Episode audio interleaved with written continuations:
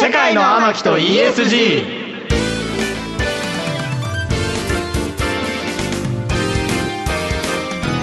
こんばんは三木幸太郎です。渡辺博です。天木純です。世界の天木と ESG この番組は SNS 総フォロワー数およそ500万を誇る天木純さんのグローバル展開、はい。世界の天木になることを目指し ESG を軸とした今必要なさまざまな知識や世界の見方。この番組では天木の種と呼んでいますがこちらを天木純さんがリスナーのあなたと一緒に楽しく身につけていく番組です。はい。天木さんが実際に興味のあることもっと知りたいことや僕たちが今これは押さえておくべきなんていう話題、天木の種をどんどん学んでいく30分ですあってことで天木さん、ーはい。新しい舞台始まってるはず今かな、本番うん。本番真っ只中ですね。なんかはい。テーマがね、そうなんです。テーマが原爆のお話なんですよ。うんうんうんもう別役みのるさんっていうあの、うんマッチ売りの少女とかを書かれたはいはいはい。方の、うん。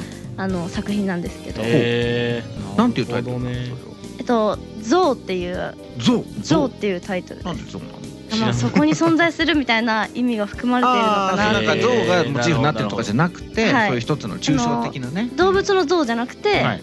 そう抽象的な像っていうそっちのゾウ、はいはいはい。何年代の？1945年の舞台なの？現代に反映するとかじゃなくてもうその当時の、1945から55にかけてあそうですそうです。なるほど、はい。セリフの言い方ももう本に書かれてるまんまで言ってるんでうん「えー、ですわ」とか「おられますから」とかそういうなんか結構硬い言葉を使ってでます。その後じゃなくてもう第二次世界大戦直後の状況の演じてるわけね。まあ、時系列はまあ10年ぐらいの規模はあると思うんですけどどういう役なの？今回は看護師の役なんですよ。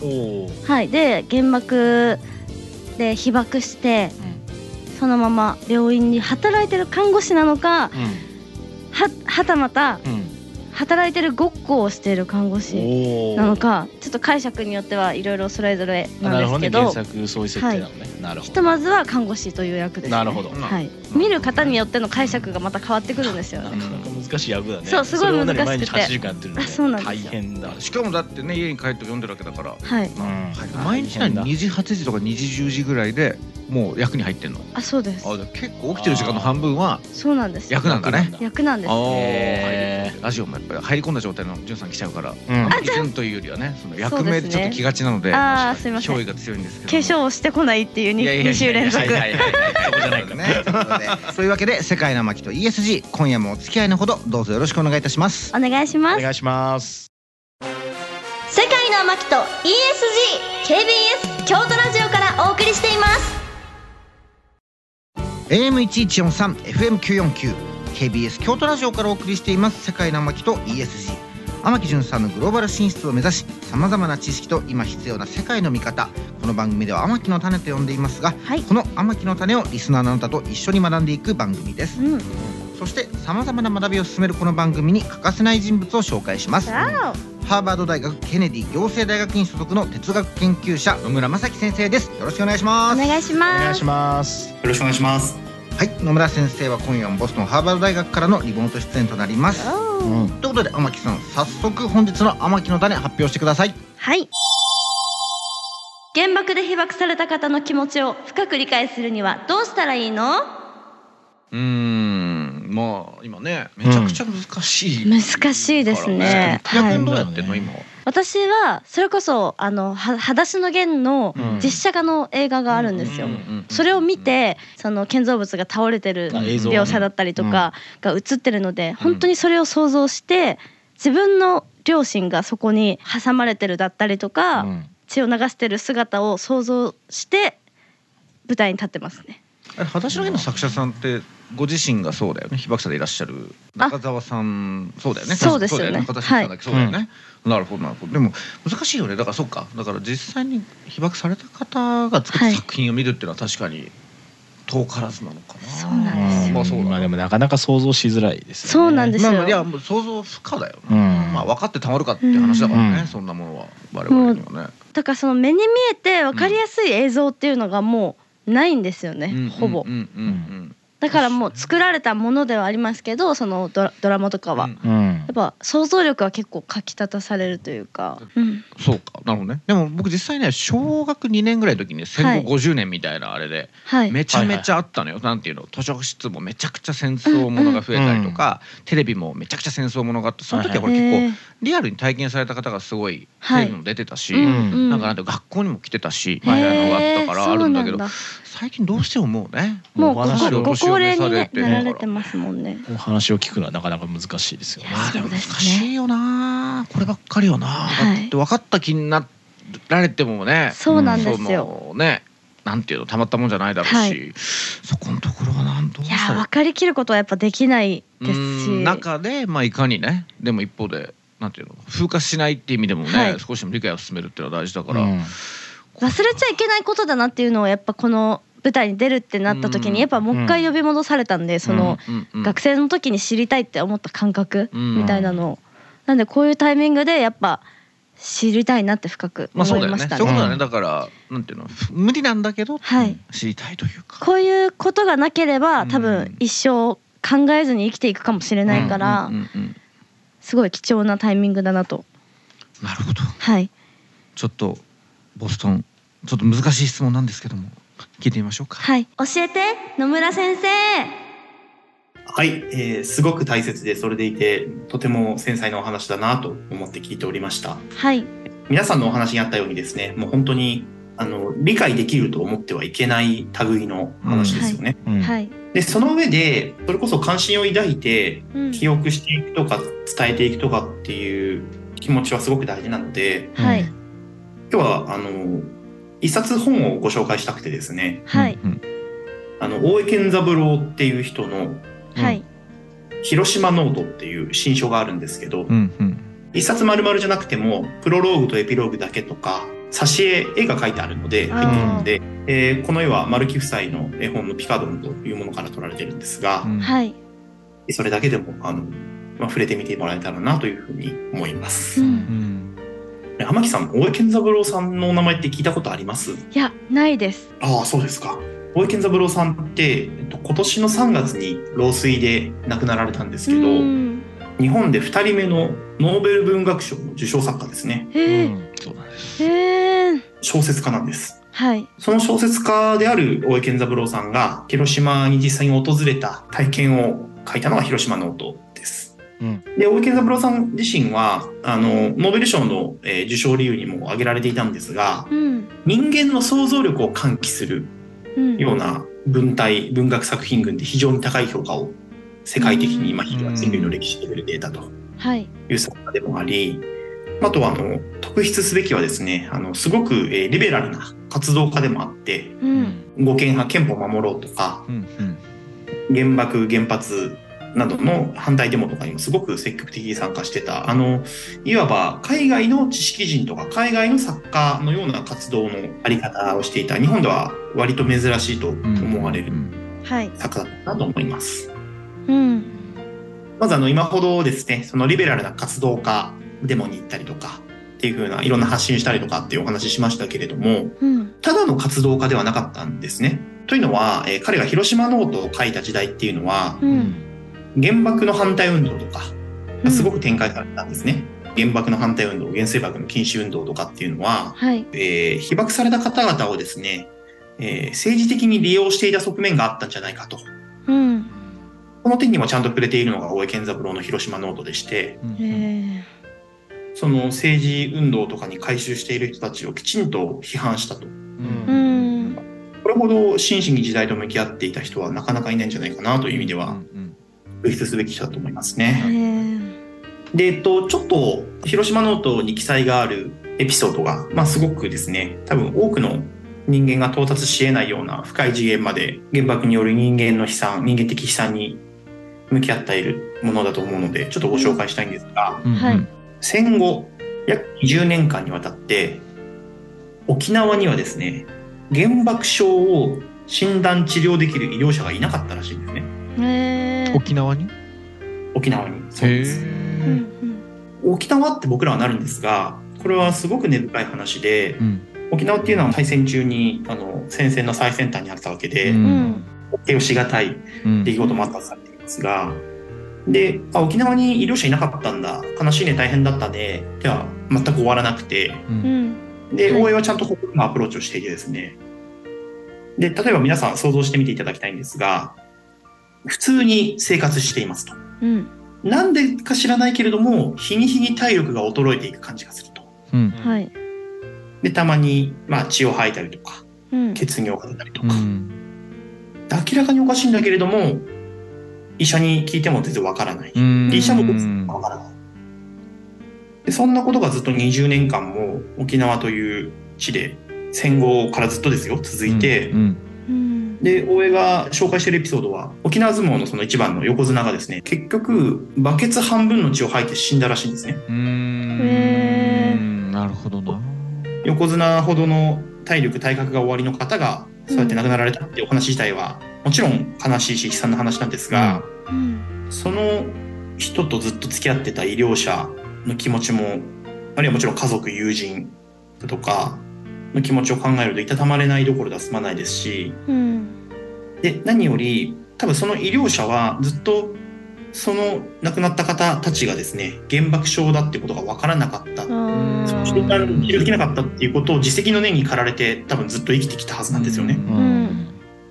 だから申し訳なかったのはもちろんあの、1945年の8月6日、8月9日に原爆がそれぞれ投下されてと。うん。であの時期になるともちろん僕らは忘れないみたいなあのタイトルをつけられたドキュメンタリーを目にするわけですが、うん。はいあれは哲学的には記号化？記号になるって書いて記号化ですね。うん。っていうのが作用しちゃってて、あの、戦争っていうのは、その原爆投下もそうですが、うん。ある一日で終結するものではなくて、うん。はい。うん。ここから次が始まるというか、うん。はい。生き残っていても、特に原爆はそれが、すごくまあ、いろいろな形で心と体に影響を与え続けますし、うん。関係した、今で言えば医療者の方にも、すごく大きな自責の念だとか、いろんな感情を与えるどころか、うん。うん遺伝性だとかが、まああるとすれば、そうね。それを一生気にしながら、うん。本人も、もしくはその、次に生まれてきた子供なりお孫さんなり、うん。ずっとそうやって背負って生きていく話なんですね。はい。うんだからその日付を記号化してすごい簡単なものにして忘れないみたいな、それこそいろんな SNS でそれらしい写真とかコメントが並びがちなんですがう、んその、それほど簡単なものでも軽いものでもないっていうのは僕らはかなり努めて自覚的にならないといけないなと思ってますね。はい。うん。うん。それこそその原爆症の症状だったりとかを私が今やってる舞台では、例えばお男が訪ねてくるっていうニュアンスに変えていくんです。最初は鼻血が出るとかそういう症状をあのトントントンって誰かが戸を叩くっていう表現をしたりするんですでそれ少しずつこう髪の毛が全部抜けてとかそういうのを話したりするんですけど、それがもう本当に想像ができない。なるほどね。ふとくるわけね。はい。ずっとでも押し寄せては来てるんですけど急に来たらもう始まるみたいな感じです。そういうことねね。でそれがどんどん新しいものが増えていく。あそうですそうです。なるほどね。それ原爆症ね僕も昨年、野田秀樹っていう人が脚本を書いた、えパンドラの鐘っていう作品を舞台を見に行ったんです。はい。で、これもあの、原爆を取り扱った非常に有名な作品の一つで、うーん。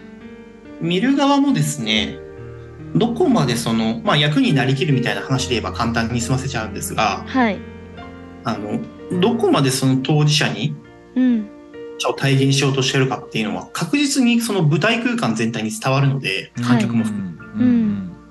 だからそういう意味でも、あの、玉木さんのね、あの、舞台のためにというとちょっと語弊があるんですけど、それこそ、うん。ね、さっきようだとか言っちゃったんですが、ただ、多分、広島ノートをこの文脈で読まれることは、著者である大江健三郎も、え大江健三郎に協力してくれた、まあ、あの、被爆された方々も、うん。多うん。分、決して怒りはしないというか、えー。はい。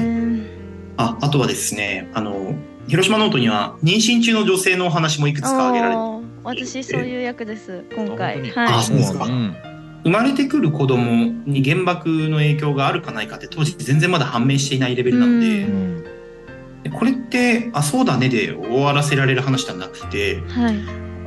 妊娠する前、つまりまあ、結婚を考える時点で、つまり人と交際する時点でもうこのことがすごく自分は悪くないのに罪悪感のようにのしかかってくるわけですね。うん。つまりあの、もうもはや中学生、高校生とかの時から自分は結婚して子供を産めるのか、で、どうなるかもわからない。自分もいつまで生きているかわからないと。で、もちろんあの、実際子供を授かってですね、生まれてきてくれた後も、子供に何かえ症状が出てくるかもしれないし、うん。で急に体調が悪くなってあっという間に子供を残して死んでいくかもしれないみたいな。うん。結婚とか大変だったよね、子育てとか出産とか大変だったよねという話のレベルではなくて、うん。毎日1分1秒ずっとその不安に苛まれてるうん。みたいなところがあっただろうと。まあ実際、あの、広島ノートにもそのようなえー説明があったりするんですが、うん。もう少し具体的なエピソードで言うとですね、これは非常に大江健三郎の文学的な力のの真髄だと思うんですが、うん。はい。ある妊娠中の女性のエピソードがあって、うん。で、その方もあの、ケロイドがあって、あの、決心していたって書かれ方がされてるんですが、ううんん要するにこの決心っていうのは、妊娠中だけれども、子供が死産とか、あるいは当時をして奇形児である可能性を、もう最初から受け入れてたってことなんですね、決う心っていうのは。ん。で、実際にその女性が、あの、出産したのは、うん。まあ、残念ながら奇形児でかつ死産だったと。ううん。んでですね、ここからがなかなかなんですが、あの、病院側がですね、病院の自己判断で、うん。お子さんを妊娠して出産した女性にうん会わせなかったんですね。で、これはもう、応援の言葉をそのまま借りてしまえば、まあ、処置をしたと。うんうんこの、まあ、死産で生まれてこられたうんお子さん。で、これは、本当に単純な話ではなくて、その、生まれてきた子を母親が実際に目にすると、ちょっと精神がどうなるかということが本当に想像もつかなかったと。で、その想像を絶するような状況下の中で、当然普通に考えて病院が、あの、出産直後の女性に了解も得ずに、まさに応援の言葉の処置をするなんてことはありえないんですが、はい。ただ、これはこれで大江はヒューマニスティック、つまり人間的であるっていうふうに評してるんですね。うん。お医者さんの行動をね。そう。うん。私今回のあれで子供を産んで生まれてすぐ手当てをしてもダメで死んじゃったっていうシーンがあってうん。まさにこういうことなのかなっていうう。んで、それに対して母親は本当に泣きさ泣き叫んで嘆いたのが、うんあの赤ん坊を見れば勇気が湧いたのにって言って嘆いたらしいんですね。うんその後生きていくねそうなんですうん。だから、先ほど申し上げたように、うんまあ、死産とか奇形児のことを、その女性は妊娠中から決心をしていたと。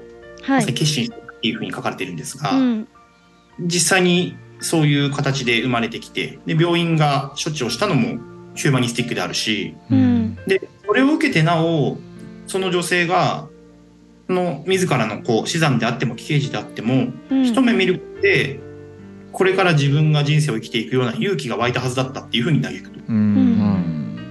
で、このような人間とか人生そのものへの向き合い方自体がうん。高次元なヒューマニスティックなものうね。表していると。うんで、これを、まあ、大江健三郎はまさに想像力をかき立てる文体で、かつ、あの、非常に誠実に、かつ生々しく綴っているっていうのが、あの、やっぱりこういう書籍がちゃんと日本社会に残ってるっていうのは財産ですね、一重にね。うん本当にそうですね。まあ、一方で、あの、注意しなきゃいけないのは、いわゆる被爆された方々、まあ、被爆者と呼ばれてしまいますが、うん。一応被害者とかかわいそうな人っていうレッテルを貼ればいいというわけでは全くなくそうて、だねで、お大江の名文をちょっと読み上げたいんですけども、はい本当にいい名文で、あの、広島ノートの39ページに書いてあるんですが、うんえー廊下の隅で呆然と立ったまま、荒い息をついてすすり泣いている女の患者が院長に声をかける。あの、大江健三郎が院長先生と病院を一緒に、まあ、回って見学している時の話ですね。うんうん女性の患者が院長先生、大江健三郎と一緒に回っている院長先生に声をかけると。うんえー彼女は嬉し泣きしているのだ。入院後初めて10メートルも歩けたので、うん先生嬉しいという途切れ途切れの涙に満ちた声。それを聞く要望怪異な大頭の重藤院長の、えー牛みたいな目の麗しげな優しさのことを僕は忘れない。うんそうなんです。だからあの、10メートル歩けたそう、それで泣いて院長先生に喜びを伝えて、で、その時にやっぱり、ね、あの、麗しさを残しながらも優しく、それを見据える眼差しっていうのが当時医療者にはあったわけで、うん。なんか、こういう人間への信頼というか期待をまだ抱けるようなお話も書いてある、まあ、名著なので、ぜひ皆さんお手に取っていただければなと思います。読みます、ちょっと気丈すぎやしないかそれは。なんというかね。うん、でもそこから10メートルそこで歩けてもそこから元気になっていくっていうことはないですもんね。リハビリでも何でもないですもんね。そうなんです。だから10メートルも歩けたと言って嬉し泣きをしている女性に対して、すごく優しい目で、あの、眼差しで見つめているのが、その院長先生なんですが、うん。まさにそこには麗しげなっていう、つまり、そうだね。憂いを帯びたね。うん。うん。そう、あるんですよね。そう、だからそれでもなお優しさを、ね、眼差しに称えられるっていうのは、す、すごいことですよね、本当にね。ちょっと受け入れまあ受け入れざるを得なかったのかな。なんか怒りになってないんだね。なんかうん。ここで気丈に生きてるんだねみんな、うん。まあ、怒ってんだろうけど。うん。まあこの、あの、重藤先生は、あの、広島の日本赤十字病院の院長だったわけですけども、ううん。ご自身もまあ被爆されてるので、うんもちろんもう本当に無数の患者さんが、それこそまた原爆症とか白血病とかが因果関係どころか、その病名もついていない段階からずっとうん。被爆した日から医療でずっと走り回ってらっしゃった方なので、忘れないとか原爆反対とかって一言で片付けるのは非常に簡単ですし、はい。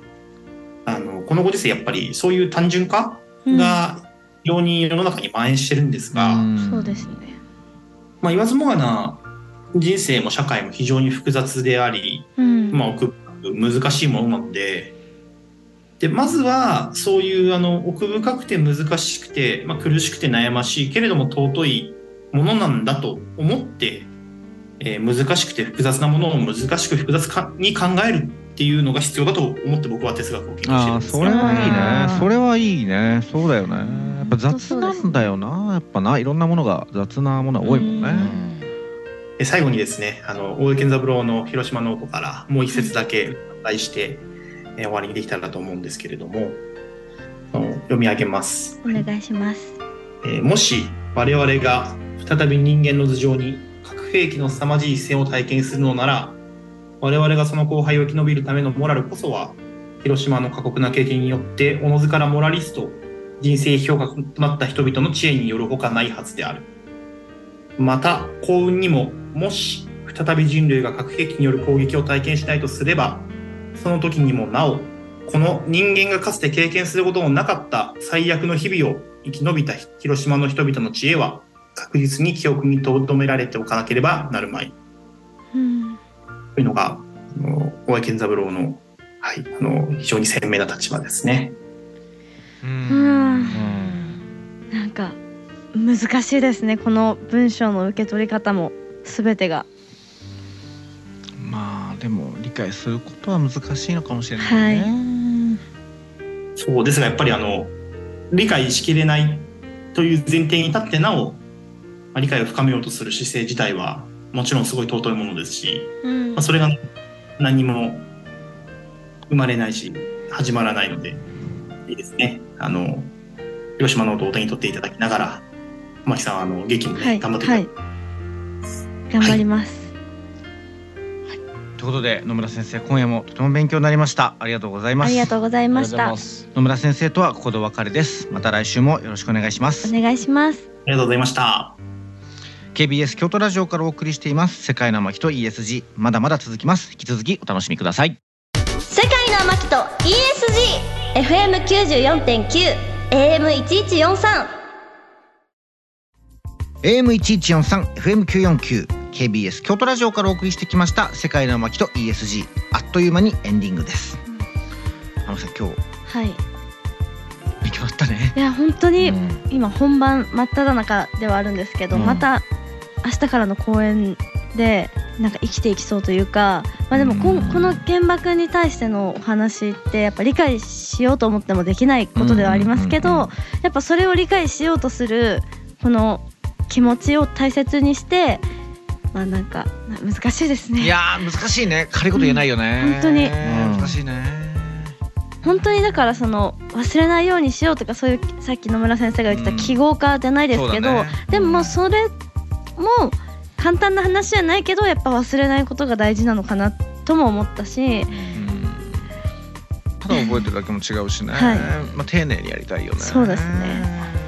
理解はできないけど、うん、努めていくってことなのかもしれないですね、うん、その気持ちを背負ったまま行き過ぎてもなんかまた違う気もするし、うん、でもその気持ちを忘れて生きていくのも違うし、うん、まあその分かった気になるのは傲慢だけど、はい、分かろうとし続けるってことじゃないでしょうか。そうですね。まずは野村さんが言ってたね、はい、あの単純化するんじゃなくて複雑なことを複雑に考えて深く自分なりに理解しようと努力するという姿勢自体はね、まあ僕自身も足りないなと反省した場面であるので、考えていきたいなと思いました。はい。ということで番組ではあなたからの感想や天木順にこんな天木の種を学んでほしいなどたくさんのメールをお待ちしています。メールアドレスは amaki.kbs. 京都です。番組ホームページのメールフォームからも送っていただけます。天木を世界に連れて行ってくれるメールお待ちしています。また番組公式 X 旧 Twitter の方でも情報発信しています。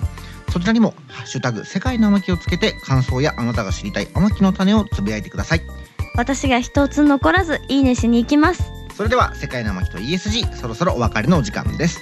お付き合いのほどありがとうございました。ここまでのお相手は三木幸太郎と渡辺博人。天木純でした。また来週お耳にかかりましょう。さようなら。さようなら